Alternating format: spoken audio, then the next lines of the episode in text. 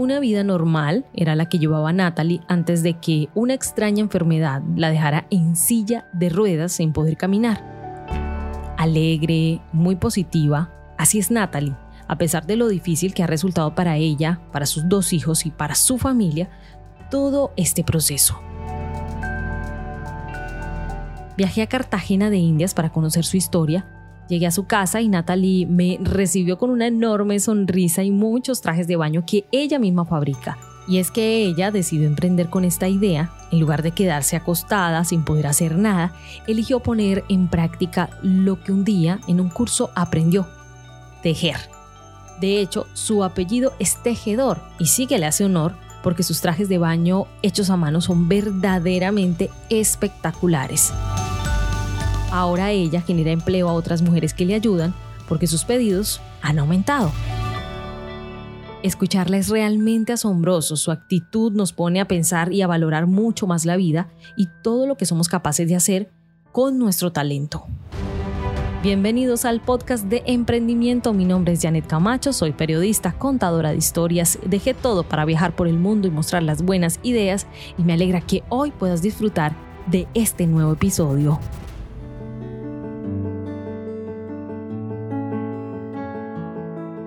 Tenía mi hogar, vivía con mi esposo, mis hijos.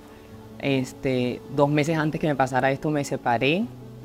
Tenía una vida muy normal, trabajaba todo súper bien, rumbeaba, hacía de todo. Me gustaba caminar bastante. Como vendía revistas y esas cosas así, entonces siempre iba a llevar los productos a un lado a otro. O sea, siempre era muy, muy alegre en todas partes donde iba y cuando me sucede esto, ya, ya todo cambia, o sea, ahí... Pero lo, importante y lo bueno es que nunca he dejado de ser yo. Eh, es difícil estar en esta situación, es duro, pero siempre he, hecho las cosas como las hacía antes. E incluso ahora, estando, como digo yo, sentada, es que he ejercido y he aprendido sobre el tejido que estoy haciendo ahora, sacando la empresa que estoy, que quiero tener. Y estoy en ese, en ese proceso, digamos así. Yo tenía un dolor en las caderas. Siempre tuve un dolor en las caderas, siempre, siempre. Y decíamos, yo decía que era por cuando venía el periodo, que era por, por el periodo o cuando iba al médico me decían que era un dolor lumbar, algo así. Pero nunca me hicieron como exámenes a fondo, algo así, nunca lo hicieron. Siempre eran como unos rayos X, cosas sencillas. Pero ya cuando el dolor me empieza más fuerte, fuerte, fuerte, ya ahí fue donde fui al médico también, me mandaron analgésicos, cosas así, me mandaron a mi casa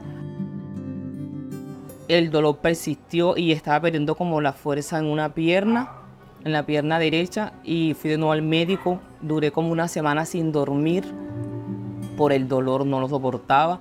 Cuando ya voy a la clínica, el médico ah, me coloca morfina porque no soportaba el dolor. Ese fue el día que pude dormir tranquila.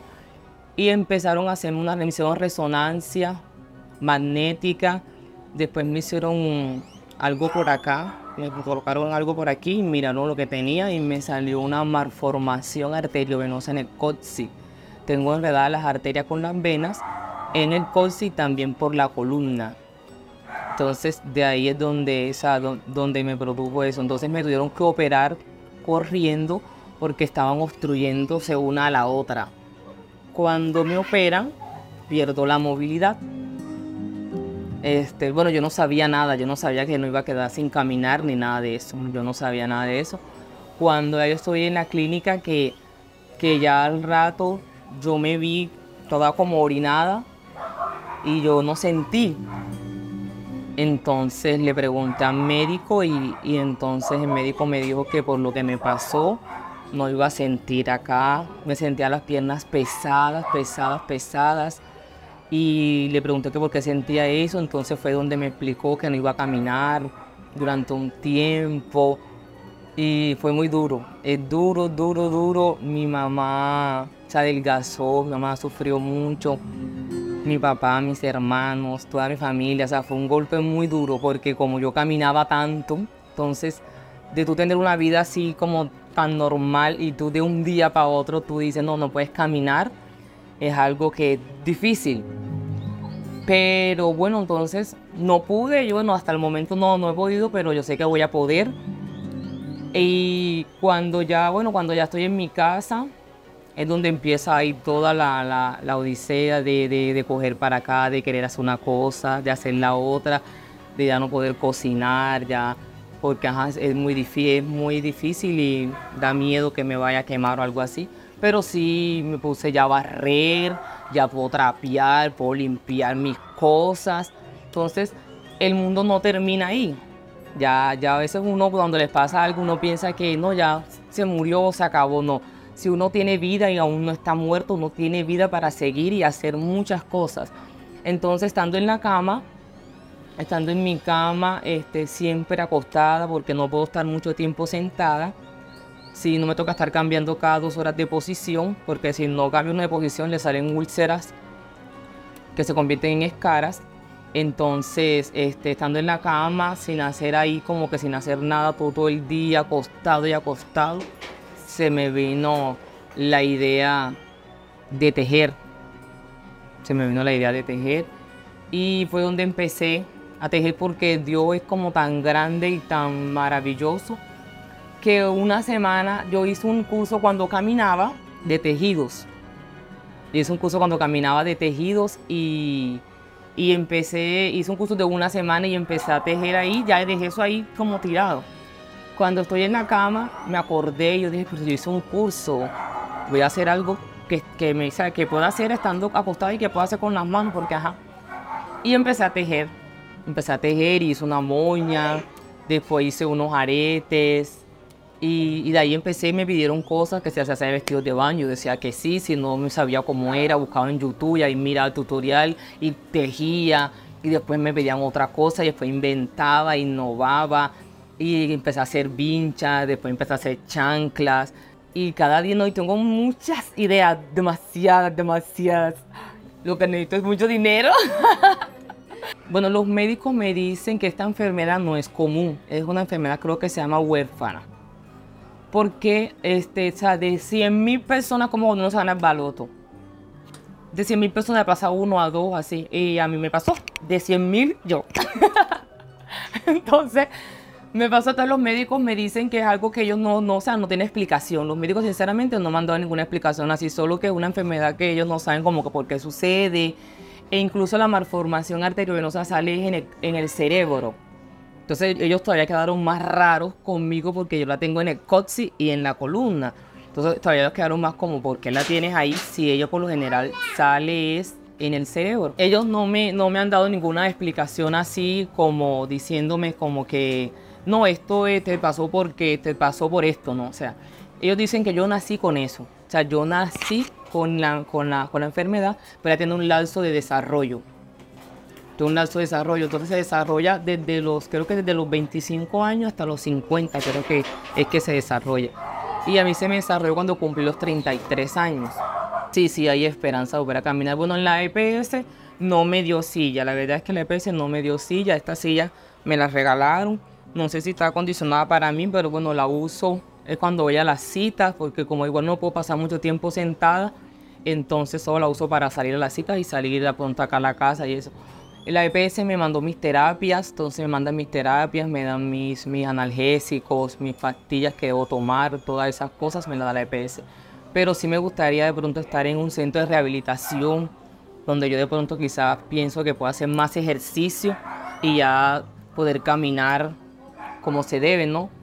Porque los médicos dicen que sí voy a caminar, pero con el tiempo, o sea, que es, es algo también que tengo que hacer mucho ejercicio, pero cuando la terapeuta viene son cuatro veces a la semana y viene solamente son 45 minutos, que es lo que la EPS asigna.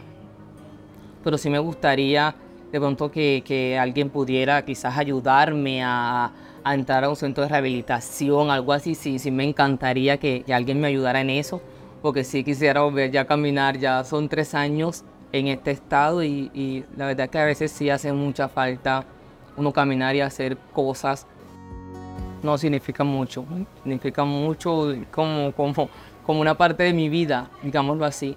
porque fue algo que, que aprendí sin, sin querer, o sea, poco que aprendí porque, bueno, estoy sin hacer nada y aprendí esa semana nada más algo y, y que ahora eso que yo hice en una semana me está ayudando a mí hasta económicamente. Es una satisfacción muy grande, es algo muy, muy, o sea, como muy chévere, muy bonito de parte de Dios, la verdad es que sí. Gracias a Dios ya, ya tengo dos chicas que están trabajando conmigo. Bueno, tengo tres con la chica que hace, coloca la parte de abajo de, de los vestidos.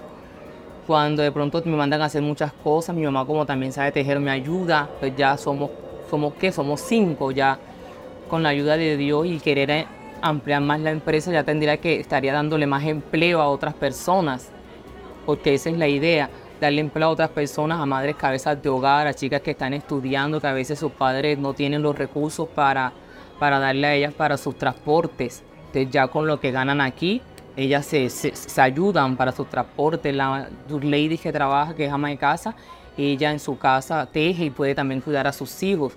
Entonces lo bueno de, de trabajar en, esto, en lo tejido aquí conmigo es que lo pueden hacer desde su casa y generan dinero y, y están también pendientes a sus hijos que a veces es, difícil y complicado dejarlos solos.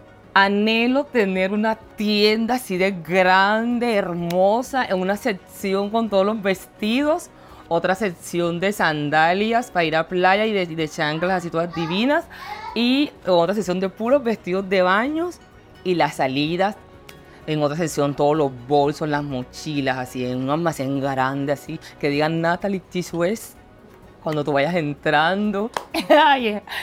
es algo espectacular.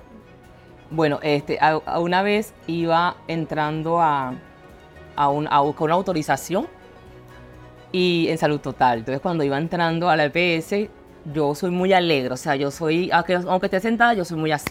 Entonces yo llegué buenas y yo saludé a la chica que estaba ahí y una señora me quedó viendo así y, me, y me quedó viendo y me miraba y, me abrazó. Y yo quedé como, bueno, ¿y por qué me abraza? Y la señora me dijo que, que me felicitaba, que le cambié ese día, que ella estaba muy triste y ella verme aquí yo sentada con esa sonrisa, ella enseguida se alegró y ella como dirá, como yo estaba triste por algo tan insignificante y mira que tú estás ahí y estás así como tan feliz, no, eso no se vale. Y la señora me abrazó, me dio un poco de palabras bonitas y se fue enseguida la señora muy contenta. E incluso cuando voy por la calle, mucha gente me abraza, me saludan, me, me, dicen que, que, siga adelante por lo que estoy haciendo, por lo que ellos ven lo que hago. Mis, mis amigas también a veces están tristes y me llaman y yo, me toca darles consuelo. Hay unas que a veces se quejan, hay mucha gente que se queja a veces por, por cosas tan insignificantes. Entonces ellas me ven a mí o yo hablo con ellas y dicen, no, Natalia, ya vete a ti se me quita todo, se me quita todo, se me quita todo, porque yo me estoy quejando por esto y por lo otro, y mírate tú ahí sentada, que es más difícil, y tú estás sonriente estás haciendo una cosa y estás haciendo otra, y siempre estás ocupada. Y yo le digo, no, amiga, es que el tiempo que se va no vuelve. O sea, el tiempo es importante, cada minuto que uno pierde en su vida, eso no viene más. Entonces uno siempre tiene que, que, que, aprovechar al máximo cada día. Cada día hay que aprovecharlo como si fuera el último. Uno tiene siempre que hacer las cosas con amor, hacerlas bien, ya y estar siempre feliz. Yo digo que uno vino al mundo fue a ser feliz, no a estar ahí como achantado ni abusivo. Bueno, ese día me invitaron a, a, a dar unas charlas a unas mujeres masajistas, de que vienen, esas masajitas son de boca grande, de aquí de la boquilla. Este, entonces, fue la primera vez primera vez que hablé en público de lo que me había sucedido. Cuando le estoy contando a ella lo que me sucedió, hasta lloré.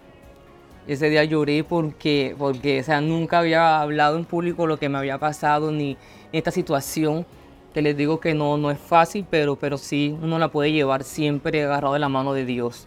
Las chicas les dije que, había, que uno nunca puede estar, o sea, hay cosas que lo ponen a uno muy triste, sí, hay cosas que nos suceden, pero hay que seguir adelante, o sea, yo siempre hay que seguir adelante, que se ayudaran unas a las otras, ante todo, uno siempre también tiene que tener unión, ya, tiene que tener compañerismo, ya que ellas trabajan siempre juntas. Le di una charla muy, muy buena de mi vida, de lo que me ha pasado, que esas mujeres hasta lloraron. Les sirvió mucho, mucho lo que les dije. Con mis hijos, la verdad fue al principio difícil, un poco duro, porque mi hijo pequeño siempre me preguntaba que por qué me pasó esto a mí, que por qué yo, incluso una vez en el colegio le hicieron bullying, eso fue un, él, yo venía a la, a la casa llorando, pero yo, como le digo, o sea, siempre Dios, o sea, este, yo le hablaba mucho a ellos, le hablé mucho de que esto me pasó a mí, fue por algo, fue por... Yo ahora, gracias, gracias a Dios, yo estoy en esta, en esta situación, pero yo ayudo a otras personas, o sea, las personas me ven a mí como un ejemplo y eso es bueno eso es bueno que las otras personas aprendan, que las otras personas sientan bien. Entonces, con mis hijos, yo traté de que llevaran su vida normal. Traté de que llevaran su vida normal. El, mayor le tocó aprender a cocinar, a, aprender a ayudarme en cosas porque a veces mi mamá no está o mi hermana está ocupada, entonces ellos son los que me ayudan. Este, ya saben barrer, trapean, ya entonces me ayudan aquí en la casa en muchas cosas, pero también le doy su espacio para que tengan su vida de niños y no tenerlos como que cohibidos o aguantados de pronto o sujetados a mí a que me hagan todo, no. Con ellos, gracias a Dios, las cosas están bien. Bueno, les diría que, que en la vida nada sucede por, por malo. Yo he aprendido que en la vida todo lo que pasa es por un propósito, por algo. Siempre he aprendido que de las cosas malas sacar las cosas buenas, sacar lo positivo. Si usted está pasando por una situación como esta, no es fácil porque como se lo digo, no es fácil. No es fácil porque yo la estoy viviendo, no es fácil. Pero tampoco es imposible. Tampoco vas a hacer nada con quejarte. O sea, si ya pasó, toca afrontar y seguir. O sea, no puede estar uno como que, ay, ahora me pasó esto y a llorar porque me pasó. No, lo que te pasa, enfréntalo. Se te partió algo, bueno, arréglalo. ¿Ya? Si te, si, si te cortaste, te poses. O sea, no, no hay que estar llorando y quejándose y quejándose. No, ya la quejadera hay que dejarla a un lado. Ahí es que seguir y seguir y seguir. Y todo tiene solución. Todo tiene solución. Así que no, no se sientan tristes, no se sientan mal. Adelante. Tienes que seguir adelante y seguir y seguir y seguir. Nunca decaer ni desfallecer. No desfallezcan por lo que estén pasando. Todo el mundo tiene problemas. Todo el mundo. Nadie puede decir que no tiene. Todo el mundo tiene problemas. Todos los problemas tienen solución.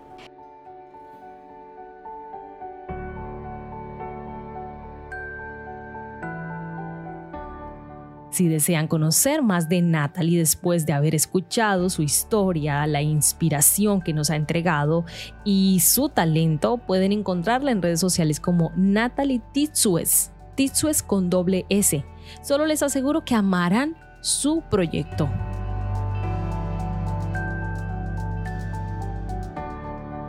Los invito a seguirme en mis otras redes sociales para que puedan conocer más historias como esta en formato de video y si desean solicitar alguna conferencia o taller en tema de redes sociales, emprendimiento o comunicación, pueden hacerlo en www.janetcamacho.com.